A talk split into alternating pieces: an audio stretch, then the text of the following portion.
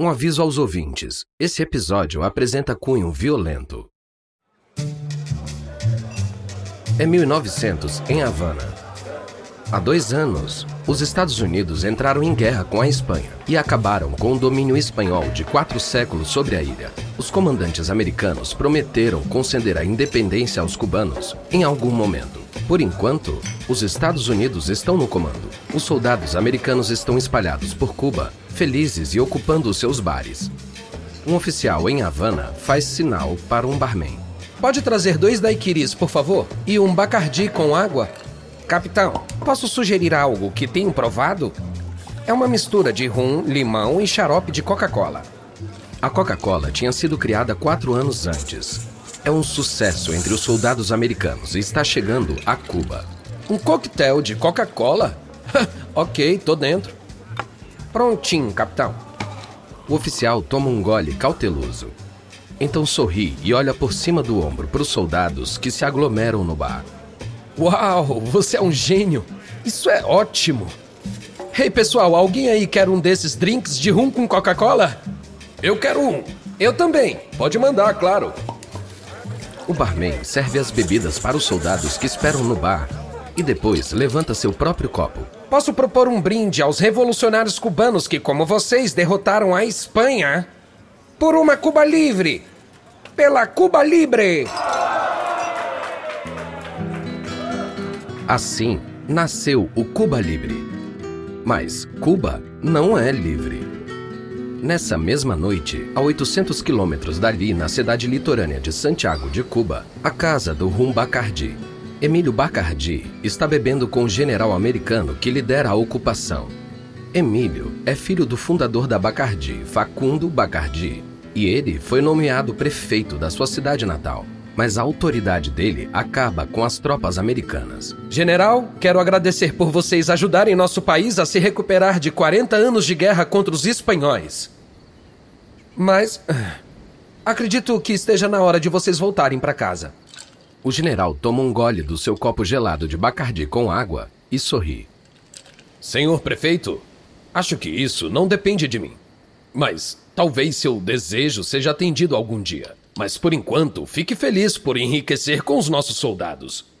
Emílio Bacardi está decepcionado. Ele renuncia o cargo logo depois. Mas em 1902, a Bacardi consegue o que quer: a independência de Cuba. E as tropas americanas voltam para casa com um gostinho de rum Bacardi. Esse sabor se espalha pelo mundo. Em breve, a Bacardi vai começar a se autodenominar a bebida que tornou Cuba famosa. Mas a fama tem um preço. A fabricante francesa Pernod Ricard ficou sabendo e desenvolveu seu gosto por rum. Agora, ela está procurando uma localização estratégica na Guerra do Rum. E isso a levará a Cuba.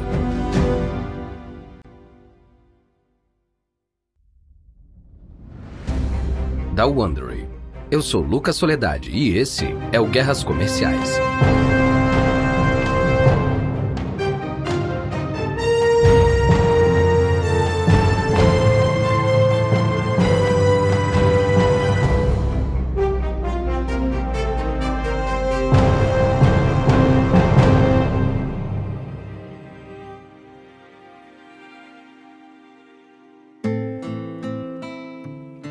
Último episódio, Fidel Castro tomou o poder e obrigou as duas principais famílias produtoras de rum, os Arreichabalas e os Bacardi, a fugir. Os Bacardi fizeram uma operação de sucesso, mas os Arreichabala foram obrigados a abandonar seu maior tesouro, o Havana Club. Neste episódio, vamos voltar às raízes das duas empresas. Para sobreviver e expandir, essas fabricantes de rum tiveram que se envolver com colonizadores, ditadores e assassinos. Este é o episódio 2: Caça ou Caçador. É 1898, dentro do cabaré Moulin Rouge, em Paris. Antes de irem para casa depois do trabalho, os trabalhadores vão para cabarés e bares, onde pedem o licor de cor clara, o absinto. Normalmente, eles pingam água em um cubo de açúcar que fica em uma colher em cima do copo de absinto. Conforme a água açucarada pinga no absinto, a bebida ganha um tom verde e turvo. Esse alegre interlúdio fica conhecido como Le Vert, a Hora Verde. Em uma mesa no Moulin Rouge, o artista Henri Toulouse-Lautrec e um escritor tomam um absinto. Mas como a maioria das pessoas, eles chamam pelo nome da marca, Pernod. Bonjour, senhores. Querem outra rodada de Pernod? Mademoiselle, sempre estamos prontos para mais Pernod. A bebida barata e entorpecente é amada pelos trabalhadores e leva crédito pela inspiração de artistas da época, como Edgar Degas, Vincent van Gogh, Paul Gauguin e o escritor Oscar Wilde. Mas mesmo com água e açúcar, o absinto é potente e pode ter até 74% de álcool. Alguns dizem que também contém alucinógenos que podem causar loucura. São tempos alegres para Pernod. À medida que o absinto se espalha pela Europa, a empresa está ficando rica mas uma ressaca forte está chegando para essa bebida amada.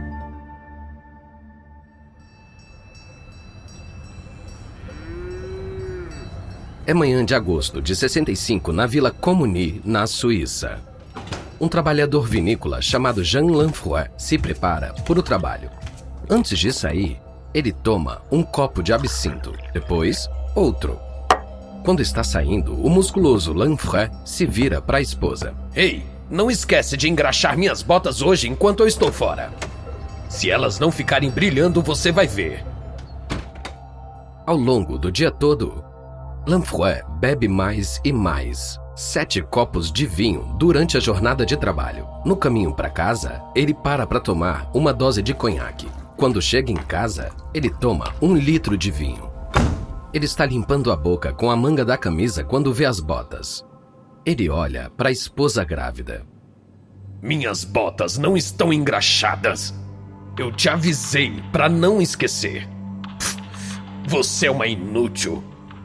Lanfroy vai até seu celeiro e volta com uma espingarda de cano longo.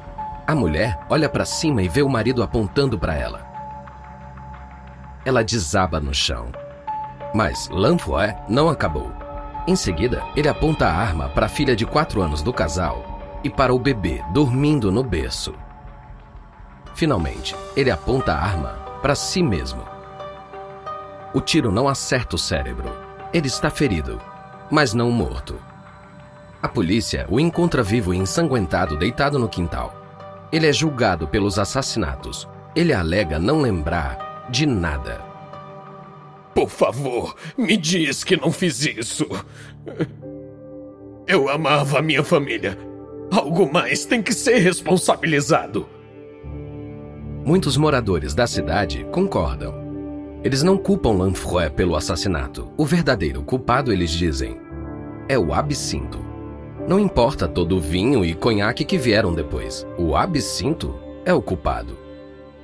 Logo, o absinto é proibido na Suíça e então em quase todos os lugares do mundo. Em 1915, até a França, obcecada por absinto, o baniu. A morte do absinto deixa a empresa Pernod em ruínas. Ela vende sua principal destilaria para a Nestlé Chocolate Company e transfere suas operações para o único país da Europa Ocidental que não proibiu seu produto: a Espanha. Com o tempo, a Pernod se recupera, tornando-se uma das maiores marcas de destilados do mundo. Buscando expandir seu império, a empresa francesa vai desenvolver gosto pelo rum. E não vai demorar muito para que suas aspirações a levem à meca do rum. Cuba.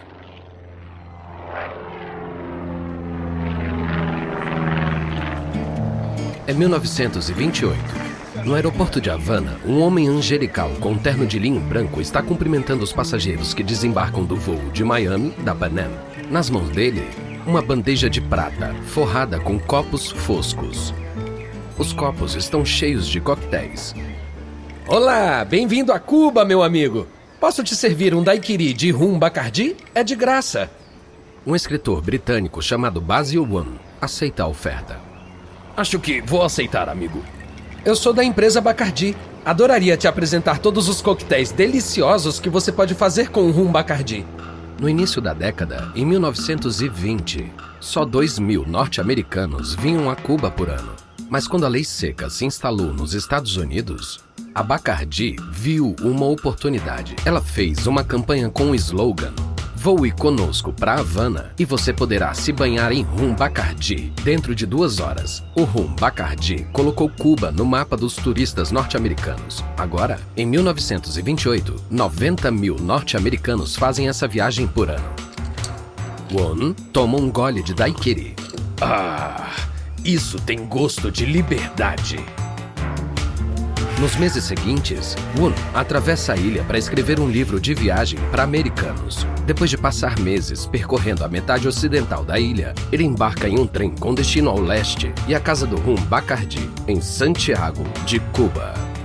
Woon tem um encontro marcado com Facundo Bacardi, neto fundador da empresa Bacardi. Em Santiago, Woon espera por Facundo em uma falésia com vista para a Bahia e o porto.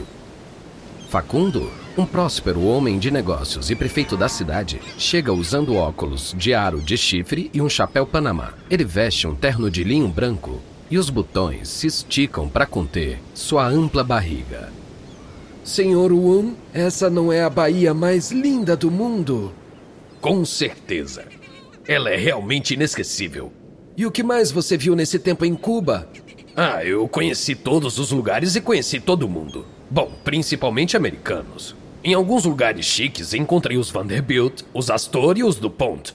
Parece que quando não estão tomando rum, eles estão comprando propriedades em empresas cubanas.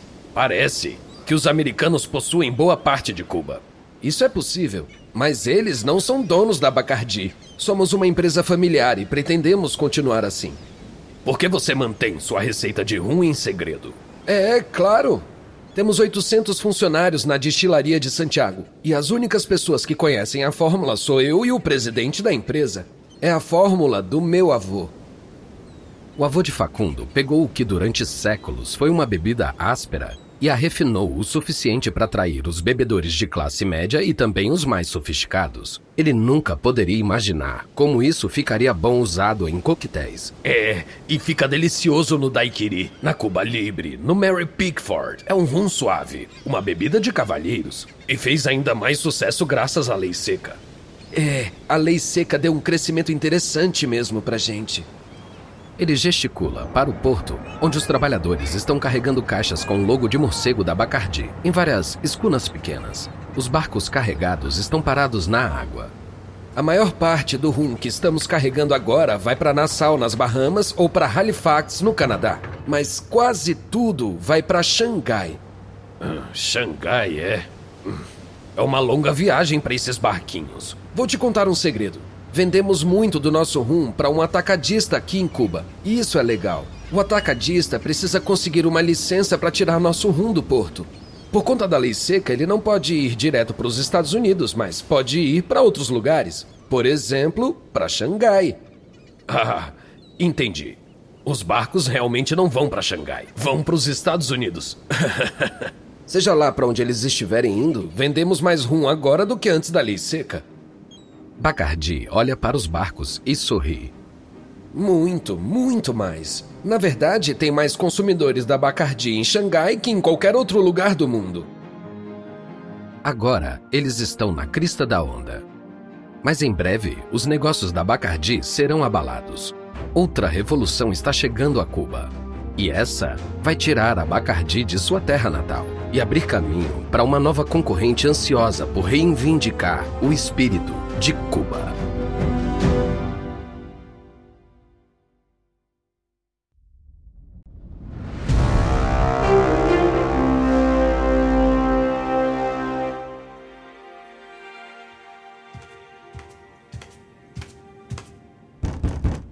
É 1932 em Marseille, uma cidade francesa na costa do Mediterrâneo. Você tá fazendo de novo? Deixa eu entrar. Eu tô entrando. Tá, você me pegou de novo, pai. É, eu tô destilando. É 1932. O absinto está proibido na França há 17 anos. Mas Paul Ricard, um estudante de arte de 20 anos que trabalha para o pai, um atacadista de vinhos, passou meses desenvolvendo um substituto do absinto. Ele quer evocar o espírito do absinto, mas sem violar as leis francesas. E ele acha que finalmente conseguiu. Pai, é esse lote. O perfil de sabor tá perfeito. Não importa, ainda é ilegal vender isso. Você sabe que a lei permite 40% de álcool e seus lotes têm 45%. Mas os donos de café adoram. Eu já vendi dezenas de garrafas das tiragens anteriores. Eles mal podem esperar para terem mais. Além disso, a França vai mudar a lei em breve. Ah, mesmo que eles mudem, você não vai ser páreo para os grandes destiladores. O pai de Paul tem razão. Dezenas de destiladores também misturam licor com sabor de anis desde que o absinto foi proibido. Inclusive, a empresa Pernod. Mas eu aposto que meu destilado vai ser melhor que o deles. O jovem Paul Ricard chama sua mistura final de pasties. A palavra é uma gíria local para uma bagunça. Ele vai ganhar sua aposta mas vai colocar sua marca em concorrência direta com a poderosa casa Pernod. Então ele apresenta um plano para evitar um confronto.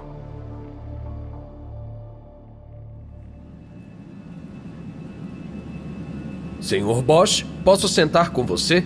Você é líder de Cuba, acho que você pode sentar onde quiser. É outono de 59. Fidel Castro está no comando desde janeiro, quando o ditador Fulgêncio Batista fugiu do país. Agora, Castro está voando para Washington para fazer um discurso. A bordo com ele, há uma grande comitiva de compatriotas que inclui apenas um empresário. Ele é Pepin Bosch, o diretor da empresa de rum Bacardi e membro, por casamento, da família Bacardi. Senhor Bosch, eu acredito que Cuba pode superar os Estados Unidos economicamente. Com a força do nosso governo e nossos trabalhadores, somos fortes podemos vencer os Estados Unidos. Agora, você vai ajudar? Bosch está irritado. Castro está se iludindo sobre a capacidade de Cuba de enfrentar os Estados Unidos. Mas Bosch também sabe lidar cuidadosamente com o homem que tomou o poder violentamente. Ainda assim, ele decide ser direto com Castro. Senhor Castro, nós capitalistas não temos medo dos trabalhadores. Temos medo de misturar trabalho e governo. Sob o seu sistema, você domina o trabalho assim como o Batista fez. Você quer controlar o trabalho e a iniciativa privada. Se você quer que eu te ajude, permita eleições e dê liberdade aos trabalhadores. Aí você vai ver o país se desenvolver. Castro olha para Bosch. Sem palavras, ele levanta e sai abruptamente. Aterrizando em Washington, Bosch deixa o grupo de Castro e vai para o escritório da Bacardi em Nova York. Lá, ele encontra o presidente da Bacardi, Bartolo Estrada. Ele passa uma mensagem séria. Bartolo, acabei de perceber que o Fidel é um comunista. Não, não, não, não, não. Ele negou várias vezes ser comunista. Você não pode acreditar mais no que ele diz. Ele vai falar o que for preciso para conseguir o apoio do mundo.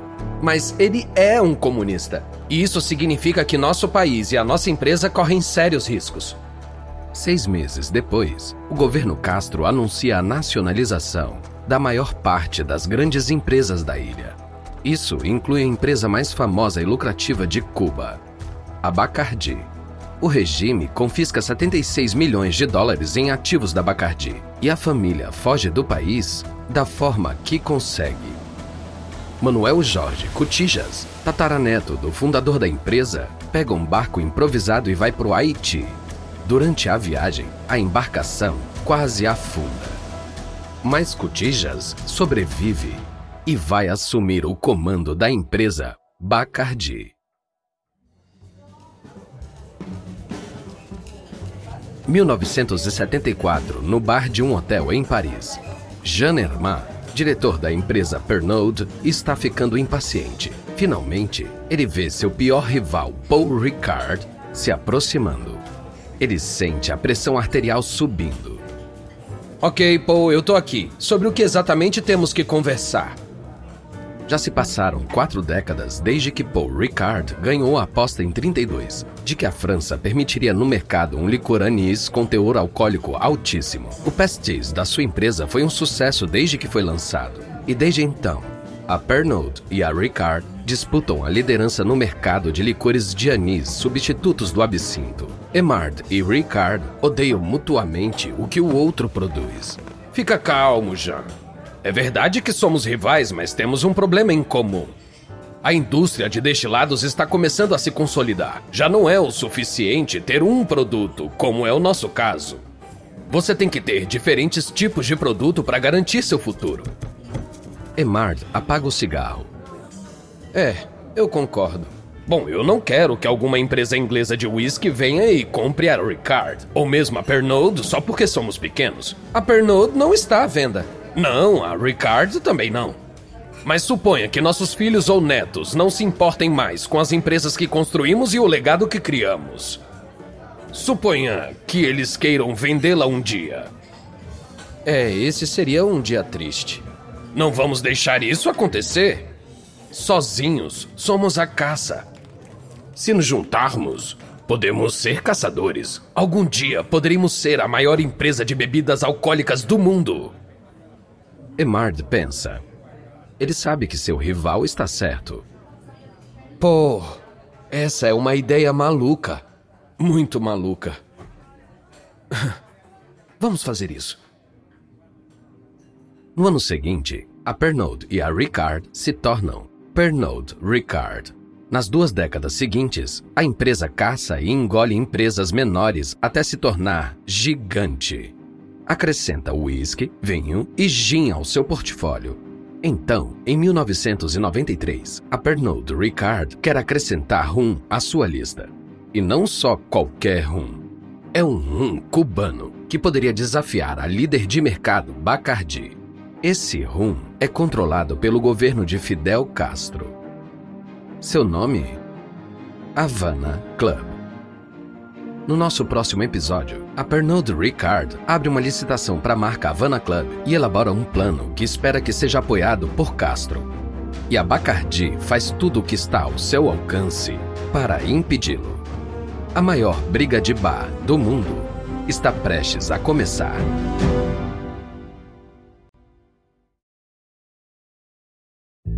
Da Wondery. Esse é o episódio 2 de Guerras Comerciais, Pernod Ricard versus Bacardi. Uma nota rápida sobre nossas cenas. Alguns diálogos roteirizados foram acrescentados para a coesão narrativa. Usamos muitas fontes ao pesquisar nossas histórias, mas recomendamos especialmente Os Bacardi e A Longa Luta por Cuba, de Tom Jelden, e Invasores Estrangeiros, de Dan Hagerdon e Leif Hellstrom. Eu sou Lucas Soledade. Joseph Quinto escreveu essa história. Karen Lowe é nossa produtora sênior e editora. Editado e produzido por Emily Frost. Design de som por Kelly Randall. Emily Kunkel é nossa gerente de produção. Carlota Aparício é nossa produtora. Nossa produtora associada é Kate Young. Nosso produtor é Dave Schilling. Nossos produtores executivos são Jess Redburn, Jenny Lauer Beckman e Marshall Louie. Criado por Hernan Lopes para Wondering.